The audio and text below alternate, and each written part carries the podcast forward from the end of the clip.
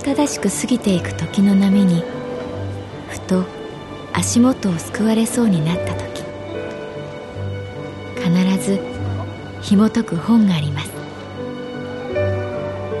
その本にはある女性の人生が描かれています。どこにでもあるごく普通の人生。でも本の中の彼女に出会うと心の湖に波紋が幾重にも広がるようにゆっくりと優しい言葉が満ちていきます。今日はどんな彼女に会えるでしょうか？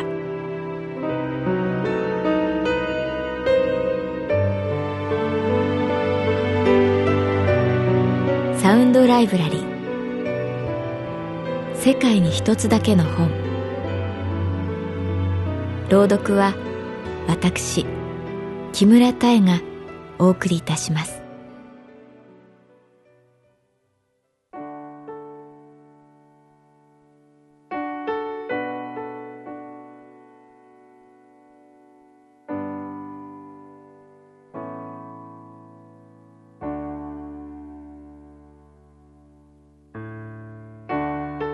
私の名前は月原かな子。38歳旅行会社に勤めている。休日ボタンデザイナーの木島さんと二人で日立海浜公園にやってきた。木島さんは同じ居酒屋の常連さん。関係はそれ以上でも以下でもない。空は夏が永遠に続くのではないかと思うような動かない入道雲に支配されていた。ただ木々の中に入るとひんやりした風が汗を乾かした。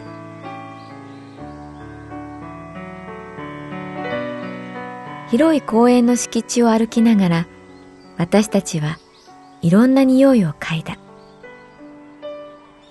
木島さんはずば抜けて嗅覚が優れていて、ずいぶん先に咲いている山百合の場所を言い当てたりした。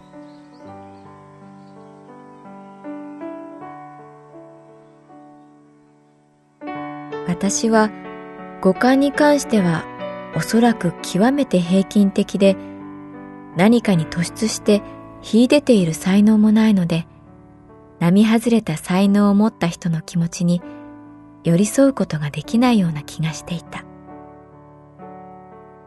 木島さんもきっと大変だろうなくらいにしか思えなかった。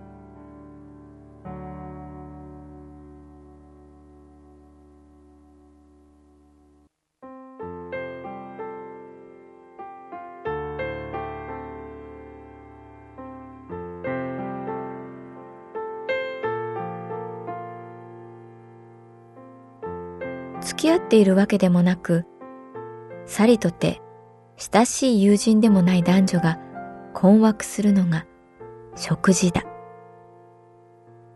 何が食べたいのか、どれほど食べるのか、いつ食べたいのか。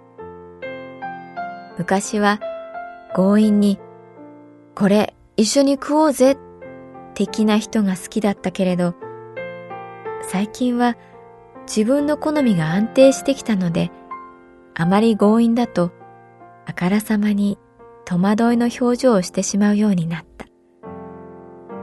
もっとも、最近の男子は強引に誘う人が減ったような気がするけれど、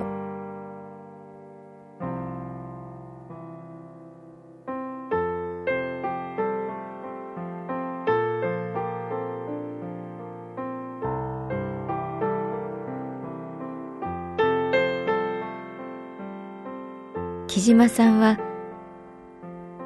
すみません。一緒に居酒屋で飲んでいて気がついたかもしれませんが、と前置きして、僕、食べることに関して、あまり欲がないんです。と言った。多くの女性にとってそれはかなりマイナスな発言だ。食べることに欲がない。もしそうだとしても言葉に出してはいけない。それは君に興味がないよと言っているのと同等なニュアンスを女性に与えるかもしれない。美味しいものを知っている男性はそれだけである程度モテると思う。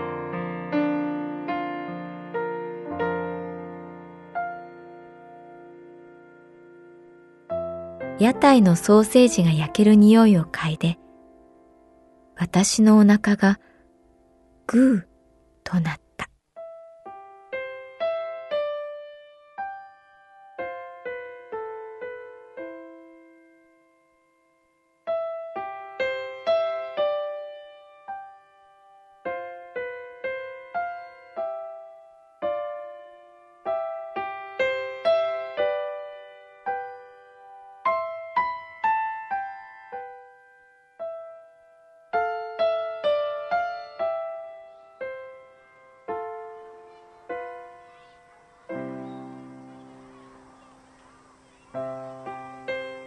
実は去年、離婚したんです。木島さんは言った。私たちはハーブの小道を歩いていた。ラベンダーやローズマリーの香りが辺りに漂っていた。ミツバチの羽音が暑さを際立たせた。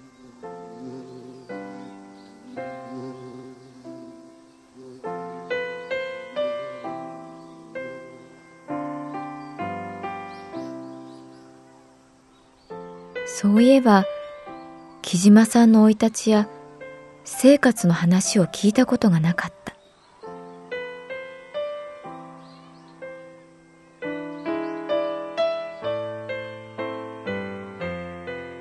大学時代から付き合って結婚して友達同士みたいにうまくやってきたつもりだったんですけど。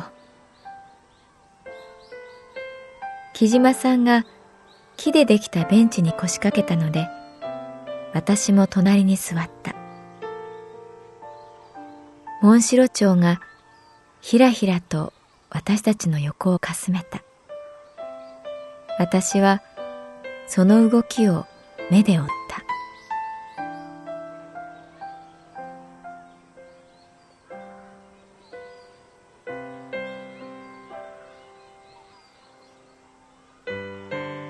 彼女に好きな人ができたんです。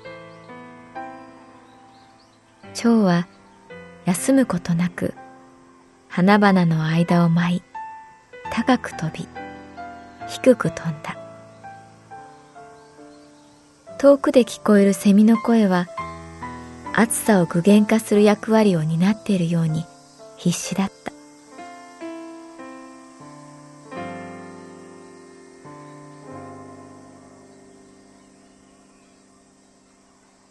出て行ったんです。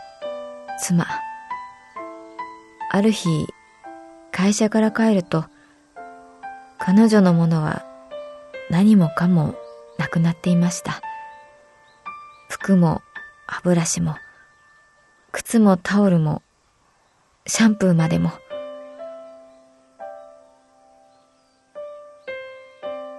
どう言っていいかわからなかったので、引き続き蝶の行方を追った。白い羽の動きは絶え間なく、やがて緑の中に消えていった。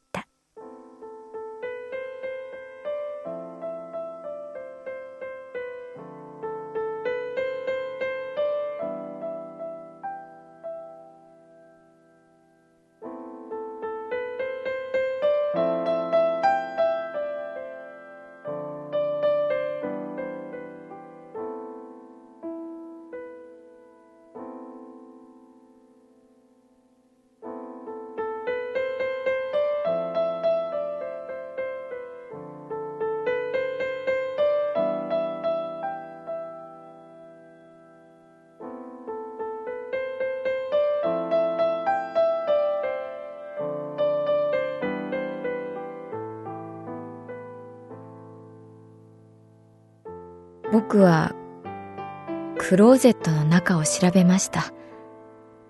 実は彼女がすごく気に入っていたブラウスがあったんです。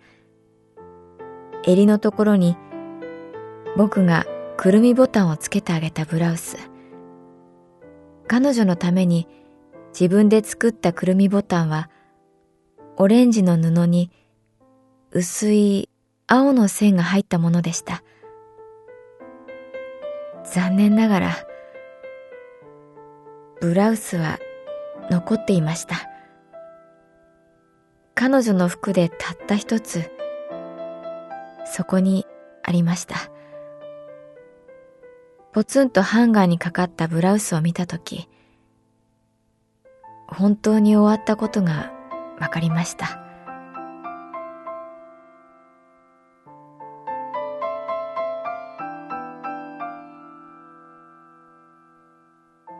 日に焼けた土の匂いが立ち上ってくる。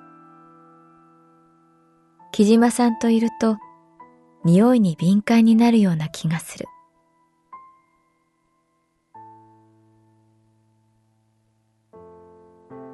あ、すみません。つまらない話を。木島さんは額の汗を右手で拭った。奥さんはどんな匂いがする人だったんですか？つい聞いてしまった。木島さんは真剣に答えを探した。そうだな。かなり長い沈黙の後、オレンジと水色の匂いですね。そう。だからそんなボタンを作ったんです。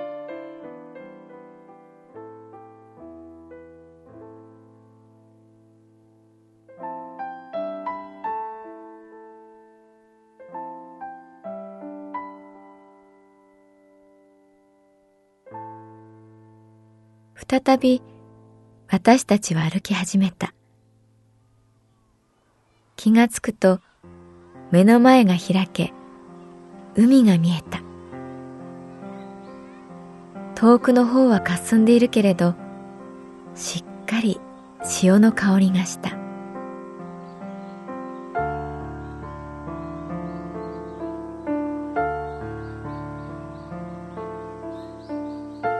木島さんはデジカメで写真を撮っていた。そのアングルが低い。ほとんど寝転がるように撮っている。フォーカスしているのは小さな野草。これ、ネジ花って言うんですよ。いや、懐かしいな。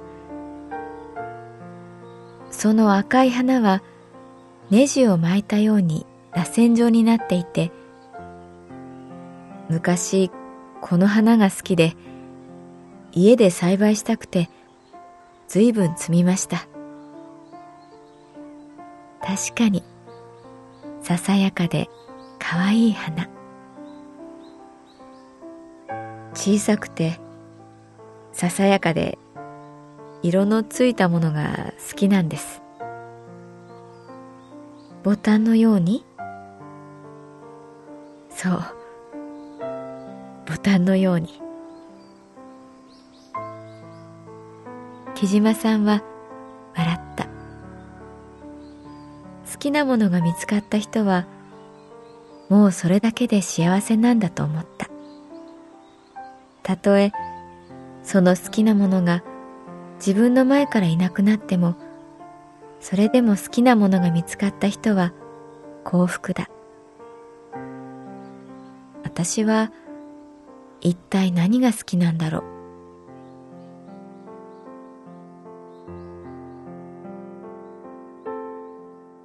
お腹すきませんか？と言われたので、はい、と正直に答えた。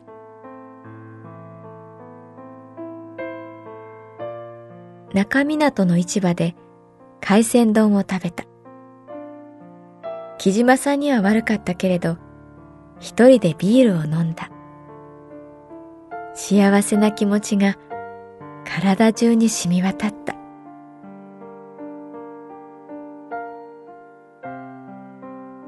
今日は付き合ってくれてありがとうございました。木島さんが軽く頭を下げた。こちらこそ、と私も頭を下げる。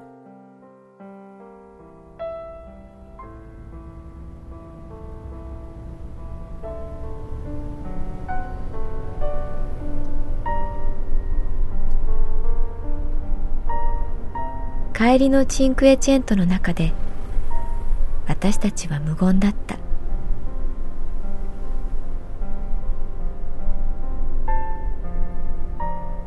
夏の風の匂いが変わっていく。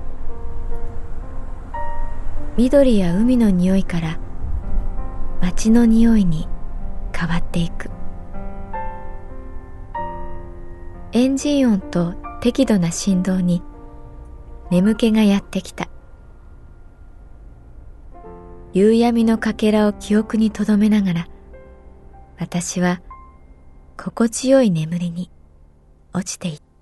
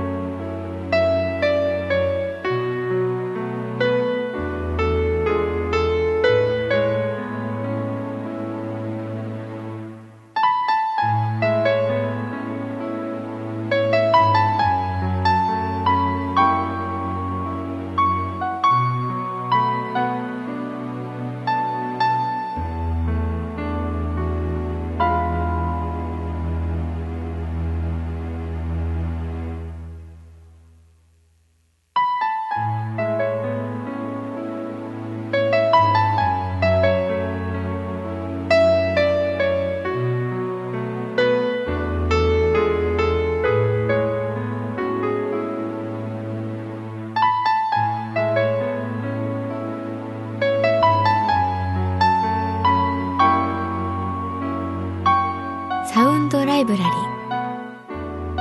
世界に一つだけの本。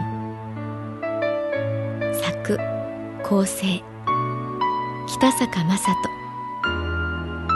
朗読は私木村多江でお送りいたしました。